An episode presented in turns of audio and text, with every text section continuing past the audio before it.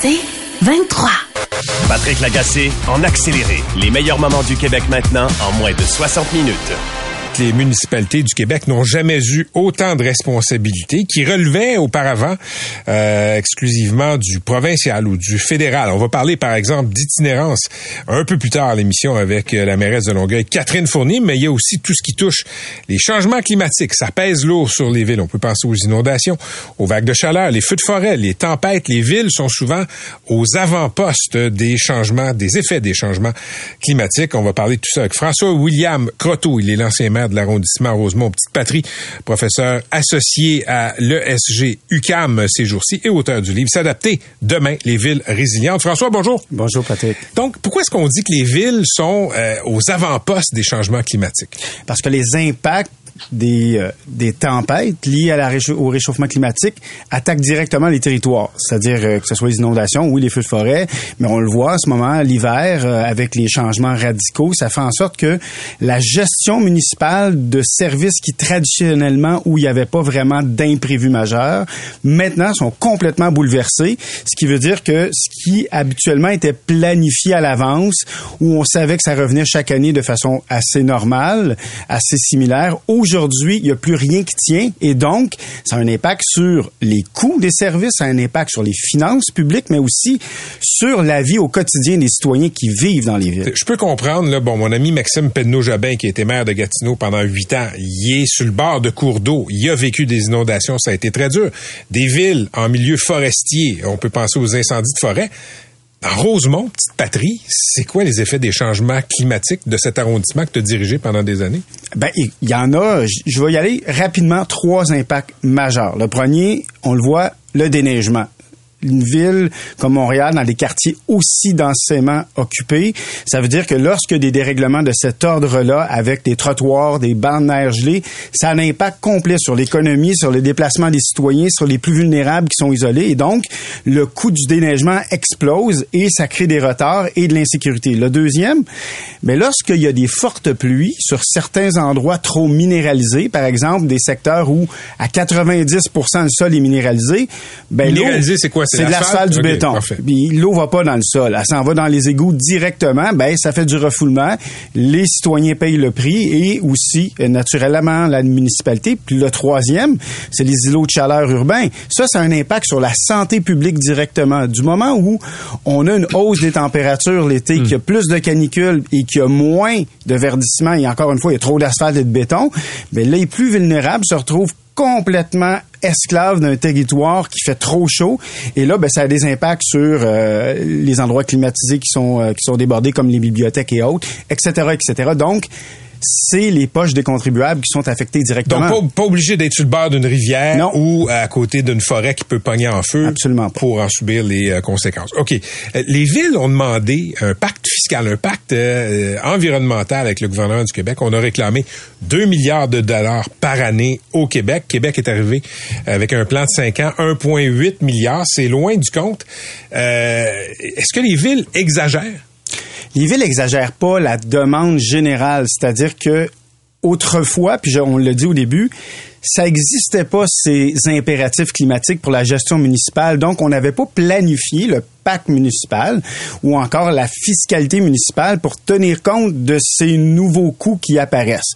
Donc, on a une réflexion à avoir sur la manière dont on va financer les services publics dans les municipalités. Donc, le gouvernement doit jouer un rôle en termes de transfert, de taxes TVQ, etc., etc. Cela dit, de l'autre côté, il y a quand même des champs fiscaux que les villes peuvent occuper qui n'est pas, qui n'est pas suffisamment occupé à l'heure actuelle, que ce soit en termes d'éco-fiscalité, donc le principe de pollueur-payeur. On peut travailler, oui, sur le stationnement. ça, c'est le réflexe automatique. Mais il y a toutes sortes d'autres avenues qui peuvent être envisagées sur le développement urbain, la manière dont les nouveaux projets immobiliers peuvent nuire à l'aménagement du territoire, donc on peut les pénaliser. Il y a, des avenues qui existent. Attends, je recule la cassette un peu. Les villes demandent des nouveaux euh, pouvoirs de taxation, des nouvelles sources de financement.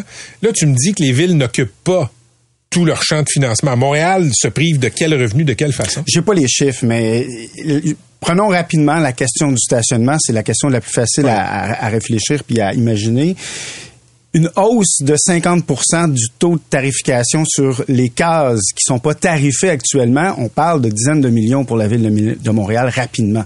Nous, dans, lorsque j'étais maire, on a fait une évaluation. Mais tu vas créer beaucoup de mécontents. Oui, mais à un moment donné, inévitablement, il y a quelqu'un qui doit payer la facture. Les villes ont des coûts supplémentaires en matière d'infrastructure, d'entretien du domaine, que ce soit le déneigement. Le déneigement, là, un chargement, c'est plus de 20 millions de dollars. Hum. À chaque tempête. À chaque tempête. Et ça augmente, ça augmente, ça augmente. Et donc, à la fin de l'année, les villes n'ont pas le droit de faire des déficits. Il y a quelqu'un qui doit payer, c'est toujours la même personne. Hein? OK, mais à part le stationnement, parce que c'est pas la première fois que j'entends que les villes, d'un côté de la bouche, demandent à Québec de nouvelles façons de lever des revenus, et de l'autre côté de la bouche, veulent pas occuper tout leur champ de compétences pour lever des taxes. J'en nomme deux rapidement. Le premier, l'immobilier. Lorsqu'on octroie des permis de construction de bâtiments qui viennent avoir un impact direct sur l'approvisionnement en eau potable ou encore on vient minéraliser un sol qui ne l'était pas. Et là, soudainement, l'eau qui rentrait dans le sol, qui, qui, vient percoler sur la nouvelle surface et augmente la pression sur les égouts. Prenons là, par exemple, le futur port à Contrecoeur. Hein, un espace où il y a 20 000 arbres. du port de Montréal. Exact. On va couper 20 000 arbres. On va minéraliser actuellement un sol qui est qui absorbe l'eau de pluie. Demain matin, ce projet-là va créer une pression sur les égouts de la municipalité qui va devoir absorber. Donc, il faut, à ce moment-là, avoir un, un tarif qui va pénaliser les, les coûts directs que la municipalité doit absorber à cause de la crise climatique. Donc, c'est des avenues comme ça qu'on peut envisager et que les villes peuvent mettre en place pour réduire euh, le champ fiscal qui est uniquement l'impôt foncier pour le moment. OK, François-William Croteau, je pense que tu es le gars tout désigné pour m'expliquer un concept qui n'a pas été super bien expliqué, je trouve, et qui a fait beaucoup rire il y a quelques mois quand il est apparu dans l'espace public, c'est-à-dire le concept des, des rues éponges. Mm-hmm. ça, on nous a lancé ça comme ça. On va avoir plus de rues éponges à Montréal. Au début, j'ai ri. C'est quoi ça? Ben, en fait, euh, le, principe de la réponse, c'est de faire en sorte que le sol de la municipalité absorbe la pluie. pour rapidement là, peu importe quel territoire vous, vous vous trouvez dans une ville comme Montréal ou ailleurs, lorsque vous avez plus de 70% du sol qui a de l'asphalte et du béton, donc qui, qui absorbe pas l'eau de la pluie. Du moment où vous atteignez 3 mm de pluie, l'eau s'en va directement dans les égouts. OK. Donc, ça, c'est quoi le problème? Le problème, c'est que les égouts peuvent pas absorber lorsque la pluie est diluvienne. Donc, l'objectif, c'est qu'en amont, au lieu d'envoyer directement l'eau dans les égouts, on l'absorbe davantage. Donc, on parle de rue éponge, ça veut dire enlever un peu de béton sur le bord du trottoir et de la rue pour que l'eau se déverse dans le sol au lieu qu'elle dans les égouts directement. Les saillies de trottoir, les parcs, etc. Donc, ce qui existait avant, au début du siècle à Montréal, où on avait des espaces verdis partout où l'eau, on l'a défait, on a mis de l'asphalte partout. Au début du 20e siècle. Ben oui. Et on a, parce que c'était, c'était plus facile à entretenir, Jean Drapeau a été un expert sur la minéralisation de la ville. C'était la modernité, c'était plus propre, c'était beau. Là, on est obligé de défaire ce qu'on a défait et, et on se retrouve dans une situation où on doit absolument déminéraliser nos villes, c'est l'enjeu clé. L'enjeu, c'est pas de grossir uniquement les tuyaux. Moi, ça me fait rire quand j'entends ces gens qui proposent des solutions. Ben, on a juste à grossir nos tuyaux de canalisation pour absorber la pluie. C'est la même réflexion que les autoroutes. Il y a de la congestion, on va grossir l'autoroute. On va grossir encore l'autoroute à la quantité d'eau qui tombe dans le peu de temps que ça tombe, peu importe la grosseur de l'égout que vous allez mettre, ça va déborder. Donc, il faut travailler sur l'aménagement du territoire. Et ça, ben, ça peut se faire lorsqu'il y a des projets immobiliers, lorsqu'on refait des rues. Au lieu de refaire la rue à l'identique, puis de refaire la même asphalte, le mm. même trottoir, profiter de l'occasion pour déminéraliser au maximum, pour réduire la pression sur nos égouts. Si les conduites sont à grossir, parfait. Mais agissons sur les deux niveaux. Et là, ça, ça va réduire les coûts pour les municipalités. Merci d'être venu nous euh, parler de l'importance des villes dans les changement climatique. Merci. Ça me fait plaisir. C'était François-Louis William Croteau, ancien maire de l'arrondissement Rosemont, Petite Patrie, professeur à l'UQAM et auteur du livre S'adapter demain, les villes résilientes. Patrick Lagacé en accéléré. Le Forum économique mondial s'ébranle ces jours-ci. Ça commence aujourd'hui. Euh, si je vous dis Forum économique mondial, ça vous dit peut-être pas grand-chose. Si je vous dis le sommet de Davos, peut-être que là, ben, ça euh, commande à votre esprit des images des riches et puissants euh, qui ont des réunions dans cette euh, petite ville de Suisse. On va faire le point sur euh, le Forum économique mondial avec quelqu'un qui connaît la Suisse et qui connaît Davos parce que il, il y est allé à Davos quand il était dans les cabinets du du euh, premier ministre conservateur euh, Stephen Harper. Salut Rodolphe Osny. Salut Patrick. Bon début d'année, euh, je suis content de te retrouver. D'abord, Davos, c'est quoi? Ça ressemble à quoi comme ville? Ben écoute, c'est un village suisse dans les Alpes suisses, très agréable en termes de pour faire du ski, mais c'est aussi là où l'élite mondiale, les politiques, se rencontrent en fait chaque année depuis 1971 à l'instigation d'un professeur d'université qui s'appelle Klaus Schwab, qui voulait en fait discuter avec les différents pays et les différents acteurs politiques pour un peu faire un peu l'état du monde et surtout la compétitivité des pays.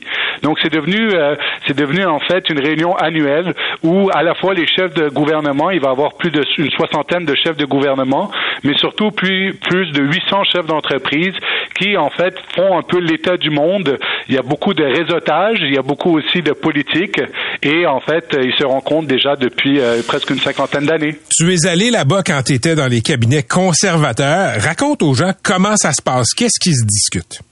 Ben, en fait, la vérité, c'est qu'au lieu de visiter une vingtaine de pays, en allant en un pays, vu que tous les décideurs sont là, beaucoup de représentants de gouvernement, comme j'ai dit, en fait, c'était très facile et beaucoup plus rapide de rencontrer tout d'abord beaucoup de chefs d'entreprise. À l'époque, nous, on négociait l'accord de libre-échange Canada-Europe, donc ça nous permettait de voir beaucoup, beaucoup euh, d'autres ministres euh, en même temps et surtout d'attirer des investissements au Canada, rencontrer beaucoup de chefs d'entreprise, de mettre le Canada en fait sur la map, puis en fait un peu de les sensibiliser à qu'est-ce qui se passe économiquement au Canada. Donc au lieu de visiter une vingtaine de pays, de faire des missions commerciales, mais souvent en allant à Davos, qui dure en fait une semaine durant ce sommet, on faisait en fait l'équivalent de 20 voyages mais en an avec toutes les rencontres qu'on faisait euh, beaucoup plus euh, rapidement et surtout des fois plus informelles, disons. Je disais tantôt, Rodolphe, euh, en début d'émission, que c'est un peu le Woodstock des riches et puissants.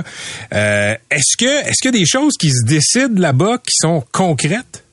Ben oui, en fait, la vérité, c'est que l'accord de libre-échange Canada-Europe, en fait, ça avait commencé à Davos. C'est Jean Charest, à l'époque, en 2007, qui avait parlé comme ça au coin du feu, d'une certaine façon, avec le commissaire européen au commerce, puis qui avait en fait poussé pour ce dossier-là. Et ensuite, c'est nous, en fait, sous le gouvernement un peu, on a continué cette initiative. Il y a aussi des fois beaucoup d'investissements qui sont faits juste parce que, bon, ben, on fait notre pitch. En fait, même les gouvernements, des fois, font leur pitch aux chefs d'entreprise en disant ben, venez investir au Canada. Je ne serais pas surpris si pas mal d'investissements, par exemple dans la filière batterie, ben, des fois peut-être on commencé peut-être dans ce genre de sommet comme, euh, comme à Davos. Justement, Pierre Fitzgibbon, le ministre de l'Économie, va être à Davos, mais ben, Justin Trudeau, lui, n'y sera pas. Euh, est-ce qu'on sait pourquoi le PM a décidé de pas y aller? Ben écoute, c'est difficile ces temps-ci d'aller à Davos. On sait qu'il y a beaucoup de désinformation ou de théories du complot, je devrais dire, sur Davos. On y a l'image d'abord d'élitisme, d'être comme ça dans les Alpes suisses en janvier. Ça coûte aussi très très cher d'aller à Davos. Je me souviens que je crois que pour euh, pour le parking pour une voiture, je pense que c'était plus de 1000 dollars par jour, juste pour te montrer. Hmm. Là, on parle même pas de la chambre d'hôtel. Donc du point de vue d'image, il y a certains chefs de gouvernement qui n'y vont plus. Il y a des chefs de gouvernement qui continuent à y aller. Par exemple, on s'attend à ce que le président français soit à Davos, le premier ministre chinois soit à Davos et d'autres chefs d'État. Mais Justin Trudeau a pris la décision de ne pas y aller, comme d'ailleurs François Legault. Dans le passé, souvent, tous les premiers ministres du Québec participaient de façon régulière, mais il y a un peu aussi une théorie un peu du complot ou l'image d'être vu avec les riches, surtout quand la situation économique est difficile au pays. Mais Rodolphe, justement, dans les mêmes cercles qui poussaient les idées, euh, disons, de négation euh, sanitaire pendant la pandémie, on fait une fixation sur Davos. Là. Chez, chez beaucoup de ces gens-là, euh, tout le sort du monde se décide à Davos. Qu'est-ce qui explique que Davos, en particulier, soit aussi générateur de fantasmes comme ça? Ben en fait, c'est le secret qui entoure Davos parce que tout d'abord, on peut c'est vraiment difficile d'aller à Davos. D'abord, il faut être invité pour aller à Davos. Deuxièmement, ça coûte pour les chefs d'entreprise ou pour les particuliers plusieurs dizaines de milliers voire plusieurs centaines de milliers de, dollars pour être invité et participer à Davos. Donc d'abord déjà l'image de ça, ça montre que bon ben c'est fermé. Ensuite, il n'y a pas des fois beaucoup de choses qui filtrent. C'est beaucoup des, des réunions comme ça. C'est très, euh, c'est comme une sorte de grand lounge où en fait tous les grands chefs d'entreprise et plusieurs représentants du gouvernement sont là.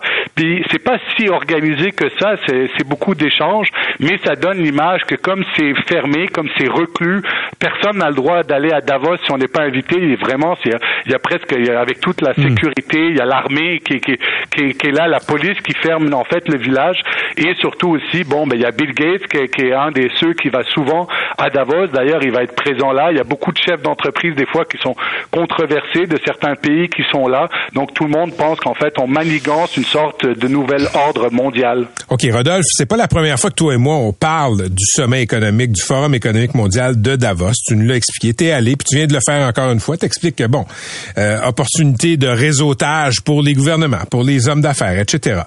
Là, il y a ta famille politique, euh, les conservateurs au fédéral, depuis que Monsieur euh, Pierre Poilievre est le chef du Parti conservateur, qui euh, utilise Davos comme une sorte d'épouvantail. Monsieur Poilièvre a dit, moi là, m'a pas aller à Davos, c'est pas vrai, mes ministres n'iront pas à Davos si je suis élu. Qu'est-ce que ça te fait de voir les conservateurs de M. Poilièvre tomber euh, dans ces... Disons, donc on surfe un peu sur les théories du complot? Oui, tout à fait. Et puis la preuve, c'est que par exemple, le président ukrainien Zelensky est à Davos actuellement pour avoir du soutien international. Donc, euh, c'est pas vrai que euh, ce qui se passe à Davos, c'est des choses reclues ou quoi que ce soit. Moi, je me souviens qu'à mon époque, on avait des réunions de l'OMC, on avait des réunions sur Haïti. J'ai même eu une, une, réunion bilatérale à l'époque avec Pauline Marois. Des fois, on s'entendait mieux qu'on se voyait à l'étranger que quand on se voyait au Canada. C'est sûr que politiquement, M. Poliev a fait ce choix de dire qu'aucun de ses ministres irait à Davos. Moi, personnellement, je pense que c'est une erreur parce que je crois que ça sert le Canada et ça sert le Québec d'être présent dans ce genre de, forum international. C'est sûr qu'il y a une certaine forme d'hypocrisie sur Davos. C'est comme un peu la, ce qui s'est passé avec euh, avec le, sommet euh, environnemental à Dubaï. Tout le monde qui prend des jets mhm. et qui disent qu'ils vont parler d'environnement ou quoi que ce soit. C'est sûr qu'il y a un peu d'hypocrisie là-dedans. Et c'est sûr qu'on fréquente l'élite et ça coûte très très cher. Mais moi, personnellement, moi je pense que c'est une erreur mais le positionnement de M. Polièvre, c'est qu'aucun de ses ministres, et d'ailleurs le gouvernement Trudeau est assez discret quand même sur sa participation parce que il n'y a que la ministre Freeland qui y allait. On se souvient par exemple euh, par le passé que François-Philippe Champagne, le ministre de l'Industrie, y allait à chaque année. On se souvient aussi que Donald Trump est allé à Davos lorsqu'il était président des, euh, des États-Unis. Maintenant, bien évidemment, ça fait aussi partie de, de, de, de, ce qui se passe aux États-Unis qu'on dénonce aussi ce, ce genre de, de réunion internationale. Mais par exemple, le secrétaire américain Anthony Blinken est à Davos actuellement, comme d'autres dirigeants. Le secrétaire de l'ONU est aussi à Davos. Donc on voit, on voit, la, on voit qu'il y a quand même des choses qui se passent aussi à Davos et ça permet aussi de faire avancer certains dossiers. Rodolphe, merci. On se retrouve euh, très bientôt. Bonne journée. Merci Patrick, au plaisir. Notre ami et chroniqueur Rodolphe Fossny.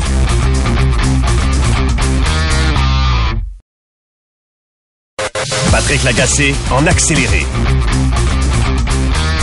Euh, ça fait déjà plus de 100 jours que Israël et le Hamas font la guerre dans la bande de Gaza. On sait que le 7 octobre dernier, euh, des, euh, des terroristes du Hamas ont mené des expéditions meurtrières dans le sud d'Israël. Ça a mené à ce conflit sanglant à Gaza. On fait le point sur les derniers développements avec le professeur Thomas Junot, professeur agrégé à l'École supérieure d'affaires publiques et internationales de l'Université d'Ottawa. Il est spécialiste du Moyen-Orient. Thomas, bonjour.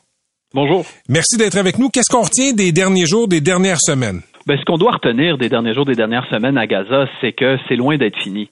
Euh, oui, la guerre à Gaza évolue un peu. Israël a annoncé une, une démobilisation partielle de ses troupes.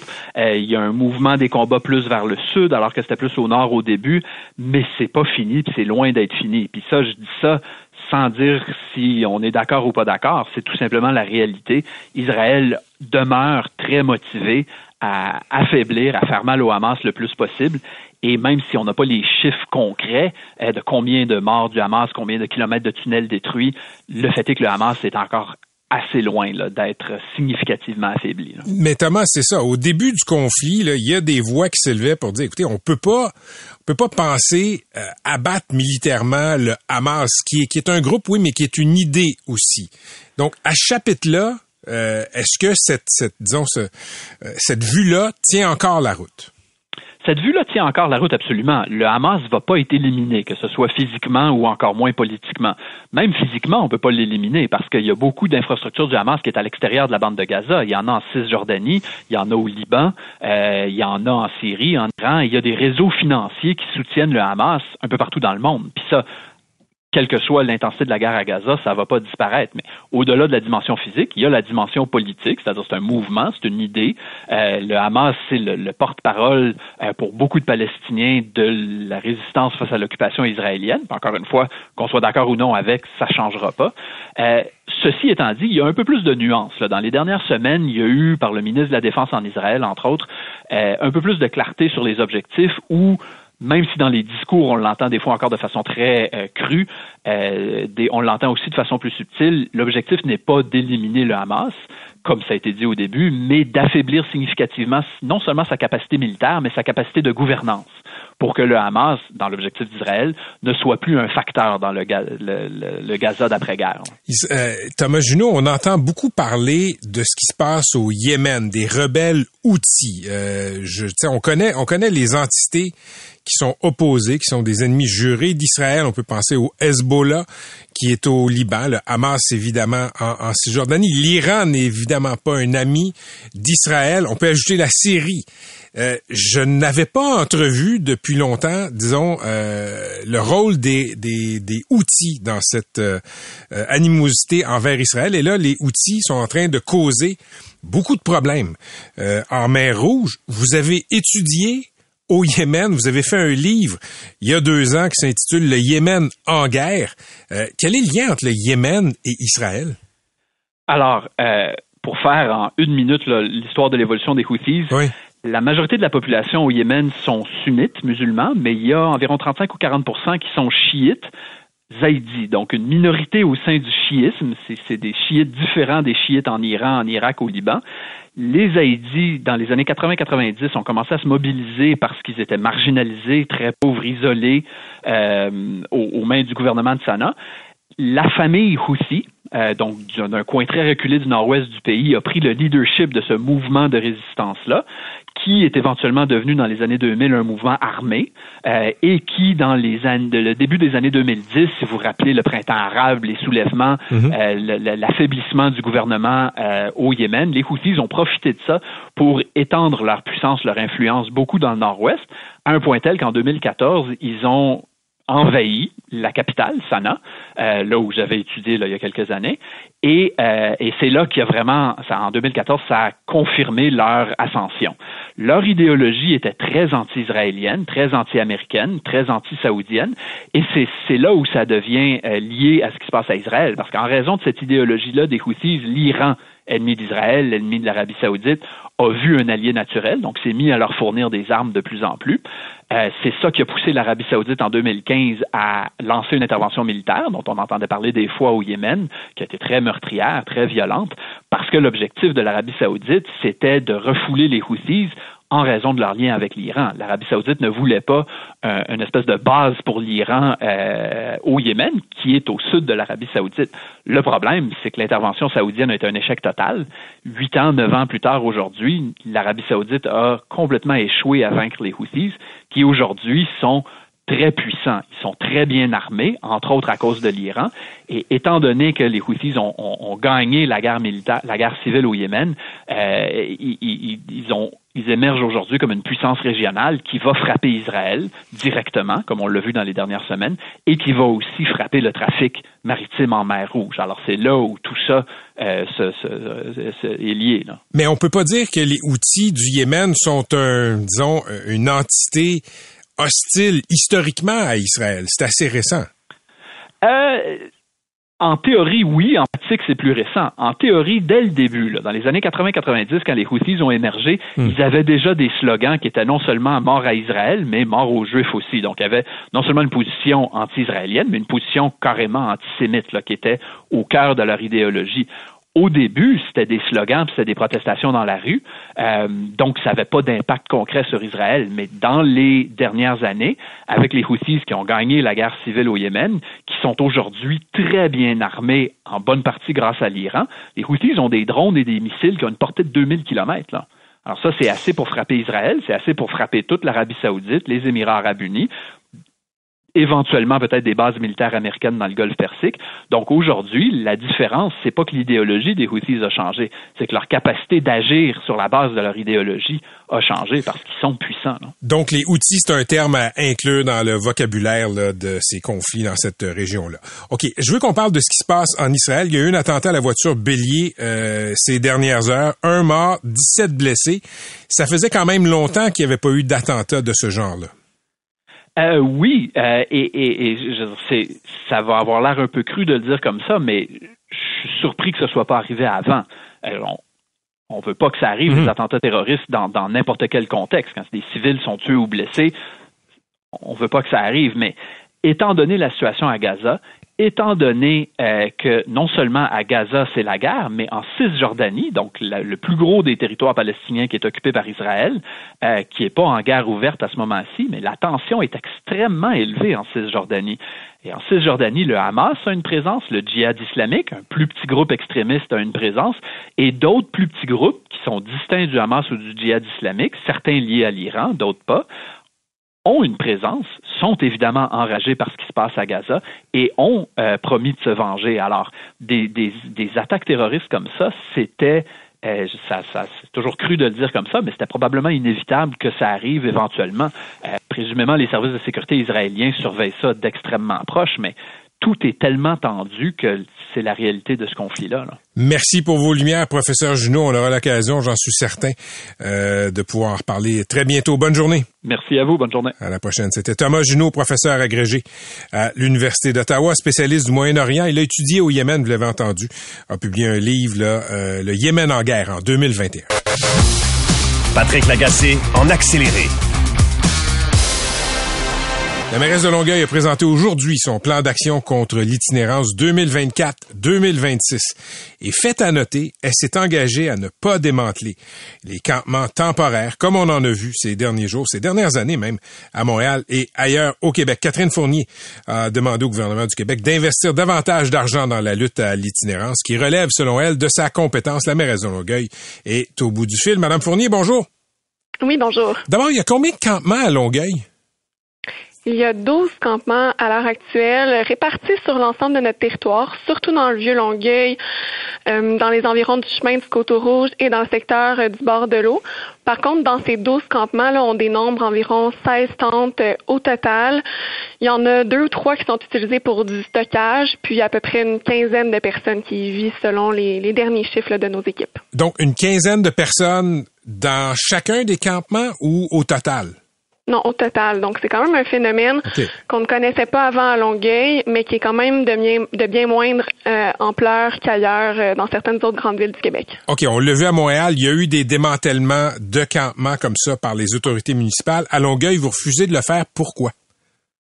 On le fait dans les cas où ça touche la sécurité euh, publique ou la sécurité même du citoyenne, de la citoyenne ou du citoyen en situation euh, d'itinérance.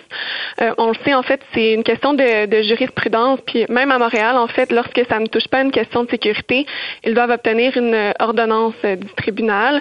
à l'heure actuelle, les villes qui ne procèdent pas comme ça, en fait, se retrouvent là, devant devant les tribunaux. Donc, nous, on décide quand même de se conformer à ce qu'on à ce qu'on retrouve dans la jurisprudence. Puis que nous indique la Charte canadienne des droits et libertés, dans le sens où euh, si nos refuges sont pleins, si le ministère de la Santé et des Services mm. sociaux n'est pas capable d'offrir un toit à ces personnes-là pour toutes sortes de raisons, parce qu'il y en a qui sont refusés pas juste parce qu'il manque de place, mais par un état de consommation ou encore parce qu'ils n'ont pas respecté un, règlement, ils ont un animal, etc.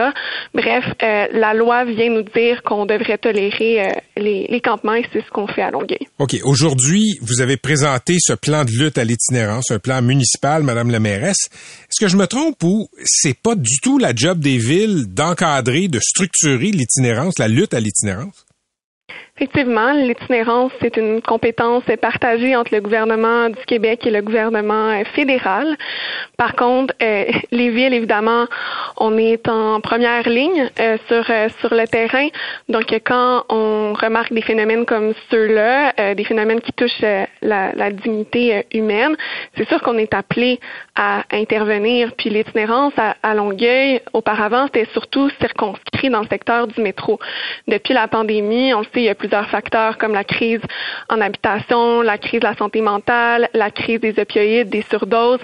Tout ça fait en sorte qu'il y a une montée assez fulgurante euh, du phénomène. Puis où la ville est, appelée à donner euh, des réponses parce que la population nous interpelle. Donc, c'est certain que, par exemple, nos services policiers, nos services euh, incendies qui font de la prévention sont impliqués, mais on aide également euh, par nos départements de développement social, on soutient les organismes communautaires.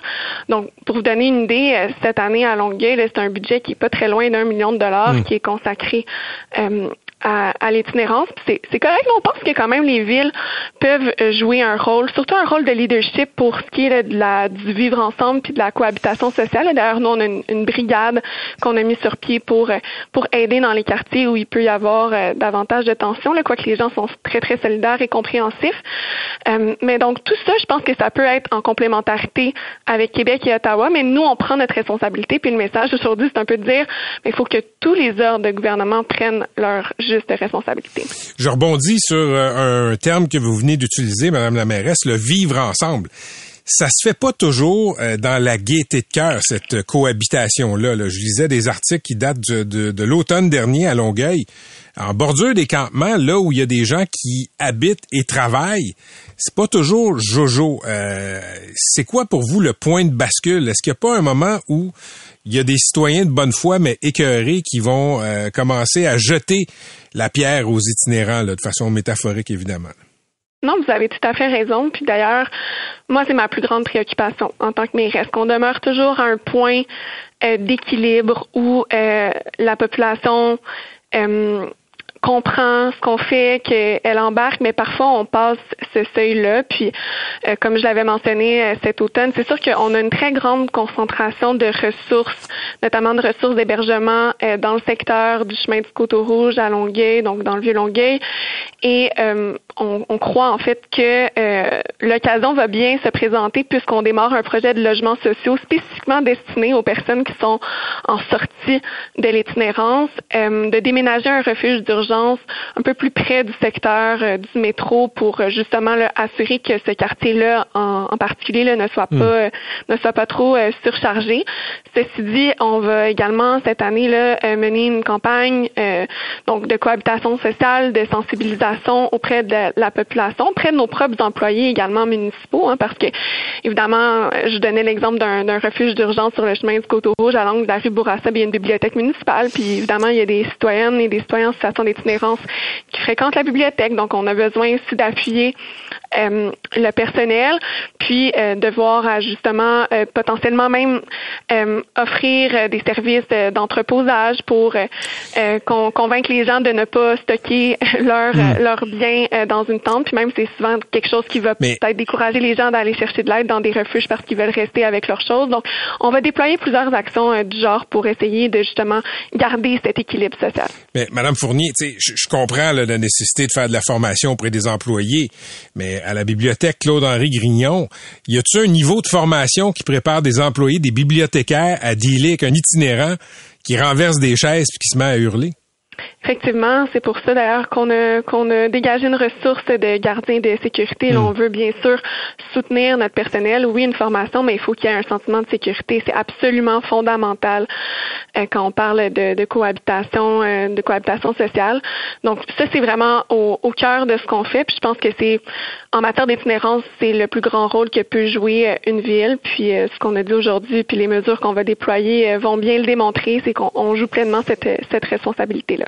Merci d'avoir été avec nous, euh, Madame Fournier. Je vous souhaite une bonne soirée. Merci à vous. Salut, c'était Catherine Fournier, la mairesse de Longueuil, sur l'enjeu de l'itinérance. On le dit souvent, ce n'est plus qu'un problème uniquement montréalais, même pas montréalais des quartiers là, du centre-ville.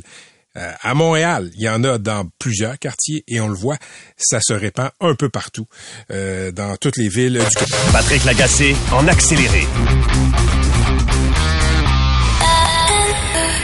C'est 23.